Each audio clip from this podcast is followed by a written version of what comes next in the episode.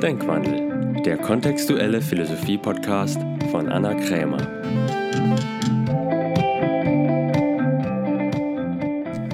Hallo ihr Lieben, herzlich willkommen zu einer neuen Folge. Diesmal zum Thema Work-Life-Balance und wie man sich durch das Streben danach das Leben eher schwer macht und unproduktiv und wie man sein Leben wieder produktiver gestalten kann und natürlich auch leichter.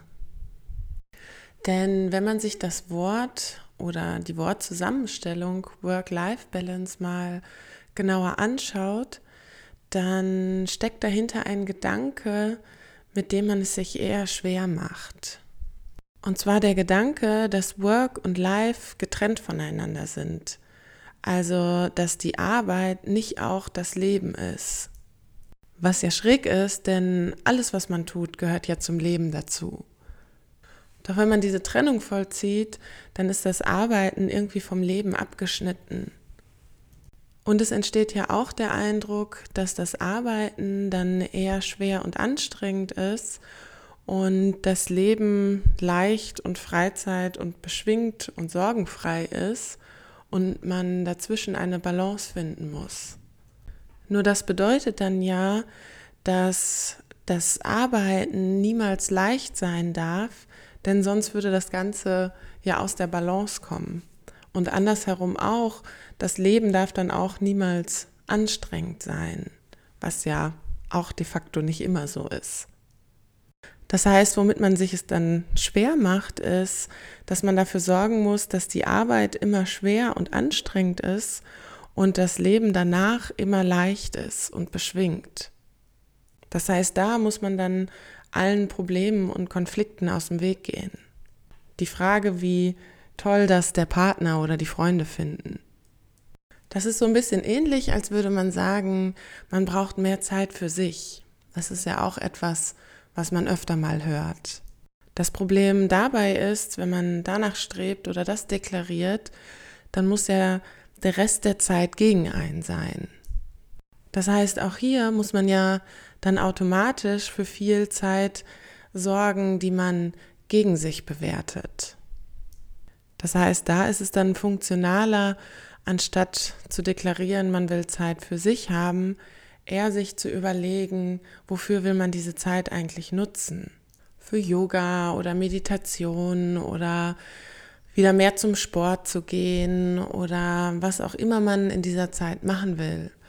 Oder einfach zu deklarieren, man will wieder mehr terminfreie Zeit haben, also Zeit zur freien und spontanen Gestaltung. Wenn wir jetzt wieder zurückkommen zu der Work-Life-Balance, ist da die Frage, wie kann man es dort stattdessen deklarieren oder wonach kann man streben, wenn nicht nach einer Work-Life-Balance? Denn was ja auch nicht funktioniert, ist einfach hinzugehen und zu sagen, meine Arbeit ist mein Leben. Da hat mich vor einiger Zeit mal mein Frauenarzt draufgebracht, dass das auch nicht so optimal funktioniert. Denn er hat mich gefragt, ob ich meinen Beruf gerne mache. Und ich habe gesagt, ja, ich liebe meinen Job. Mein Job ist mein Leben. Und dann meinte er, oh Gott, das ist sehr fürchterlich, denn die Patienten, die ihm so etwas sagen, das sind oft die mit den meisten Krankheiten. Denn die tendieren dazu, sich auszubrennen. Und tatsächlich war ich damals eher in einer Phase, wo ich mich ausgebrannt habe. Ich hatte relativ wenig Freizeit und habe sehr viel gearbeitet. Bis ich mich irgendwann gefragt habe, warum mache ich das eigentlich? Also warum arbeite ich so viel und warum auch eigentlich immer mit so viel Stress und Anstrengung verbunden? Denn das Interessante ist, nur weil man viel arbeitet und viel gestresst ist, bedeutet ja nicht unbedingt, dass man auch wahnsinnig produktiv ist, sondern ganz im Gegenteil, das führt ja oftmals eher dazu, dass man unproduktiv ist.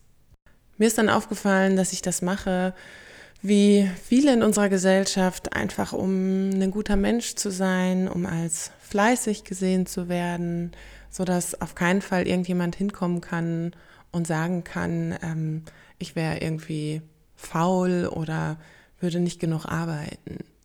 Was mich zu der Frage geführt hat, was ist überhaupt Arbeit?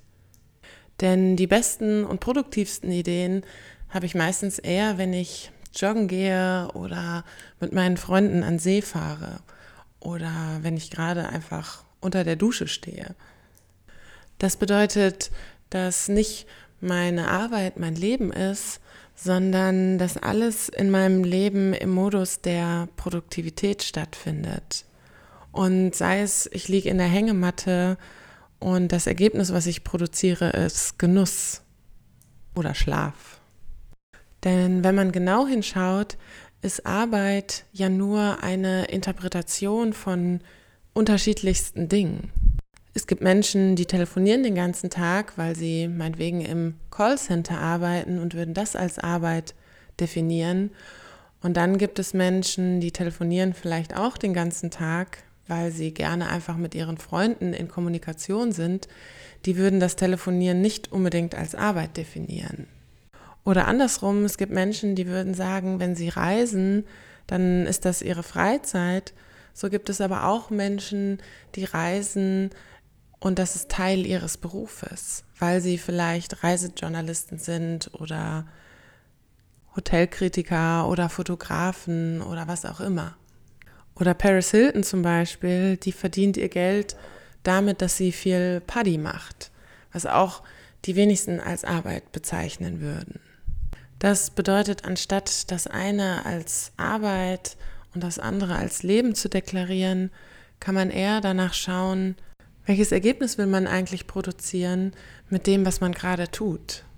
Denn oft gehen wir ja eher zur Arbeit, um zu arbeiten und nicht mit dem Fokus darauf, was wir heute eigentlich für Ergebnisse produzieren wollen. Wenn du jemanden fragst, mit welcher Absicht gehst du heute eigentlich arbeiten, würden viele hingehen und sagen, ja, ich muss noch dies erledigen oder jenes erledigen oder das werde ich tun. Aber die wenigsten antworten mit, welches Ergebnis sie heute produzieren wollen, wie viel Kunden sie vielleicht akquirieren wollen, welches äh, finanzielle Ziel sie vielleicht erreichen wollen, welchen Umsatz sie steigern wollen. Was dazu führt, dass die Zeit dann auch eher anstrengend ist, weil man ja, um zu arbeiten, auf die Arbeit gegangen ist und nicht um Ergebnisse zu produzieren. Was dann dazu führt, dass die Zeit natürlich anstrengend sein muss, denn Arbeiten ist in unserem Bewusstsein ja eher schwer und anstrengend. Ergebnisse produzieren ist auch möglich in einem beschwingten und leichten Zustand. Ich habe das mal hautnah erlebt während meines Studiums. Da habe ich für ein halbes Jahr ein Praktikum gemacht in einer großen Werbeagentur. Und wer schon mal in einer Werbeagentur gearbeitet hat, der weiß, dass da auch sehr, sehr viel gearbeitet wird, sehr, sehr lange gearbeitet wird und alle immer wahnsinnig gestresst sind. Das ist natürlich nicht in jeder Werbeagentur so, aber in vielen ist das so.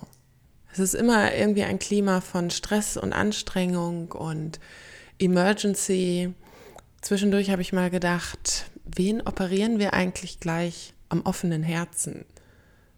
Also alles ist auch immer irgendwie ganz wichtig. Natürlich haben sich auch viele über dieses Klima beschwert, sind dann aber trotzdem bis nachts um zwei geblieben oder sogar auch oft am Wochenende reingekommen.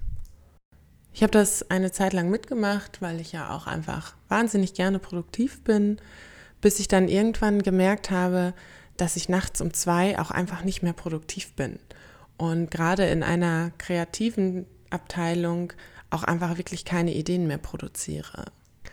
Ich bin dann am nächsten Morgen zu meinem Chef hingegangen und habe ihm gesagt, dass ich wirklich wahnsinnig gerne hier arbeite und dass ich auch sehr gerne für ihn arbeite. Er war wirklich mega geiler Chef und dass ich ihm auch verspreche, dass ich immer zeitgerecht meine Ergebnisse abliefern werde, dass ich allerdings nicht mehr bereit wäre, so viele Überstunden zu machen dass ich ab jetzt wieder die Zeiten einhalten werde, die auch in meinem Vertrag angegeben waren. Ich habe damit gerechnet, dass er mich dann rausschmeißt, denn wie gesagt war es normal und alle haben so gearbeitet und ich war ja auch nur Praktikantin, er hätte jederzeit eine neue finden können. Vor allen Dingen, weil es eine sehr renommierte Werbeagentur war. Und das wäre auch für mich okay gewesen dann hätte ich mir etwas anderes gesucht, was mehr meinen Vorstellungen oder meinen Bedingungen entsprochen hätte. Aber zu meiner Überraschung hat er mich nicht rausgeschmissen, sondern ganz im Gegenteil hat er auch gesagt, dass es ihm leid tut und dass er das verstehen kann. Und solange ich meine Arbeit mache, könnte ich ähm, natürlich meine Arbeitszeiten einhalten. Was ich dann auch gemacht habe. Natürlich gab es ab und zu mal Ausnahmen, wo ich etwas länger geblieben bin, weil es noch etwas zu erledigen gab. Aber im Regelfall bin ich abends um 18 Uhr nach Hause gegangen was mir dann bei den meisten Kollegen nicht unbedingt den besten Ruf eingehandelt hat. Sie haben mich dann eher als unehrgeizig belächelt, als ich um sechs nach Hause gegangen bin. Obwohl ich manche Dinge sogar schneller und produktiver erledigt habe als sie.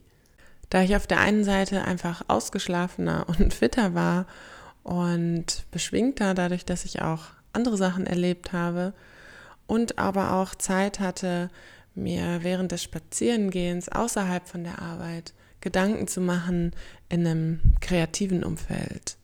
Das bedeutet, der Anspruch, viel zu arbeiten, steht der Produktivität oft eher im Weg, weil man dann eher auf das Arbeiten fokussiert ist und wie gesagt nicht auf die Ergebnisse, die man produzieren will.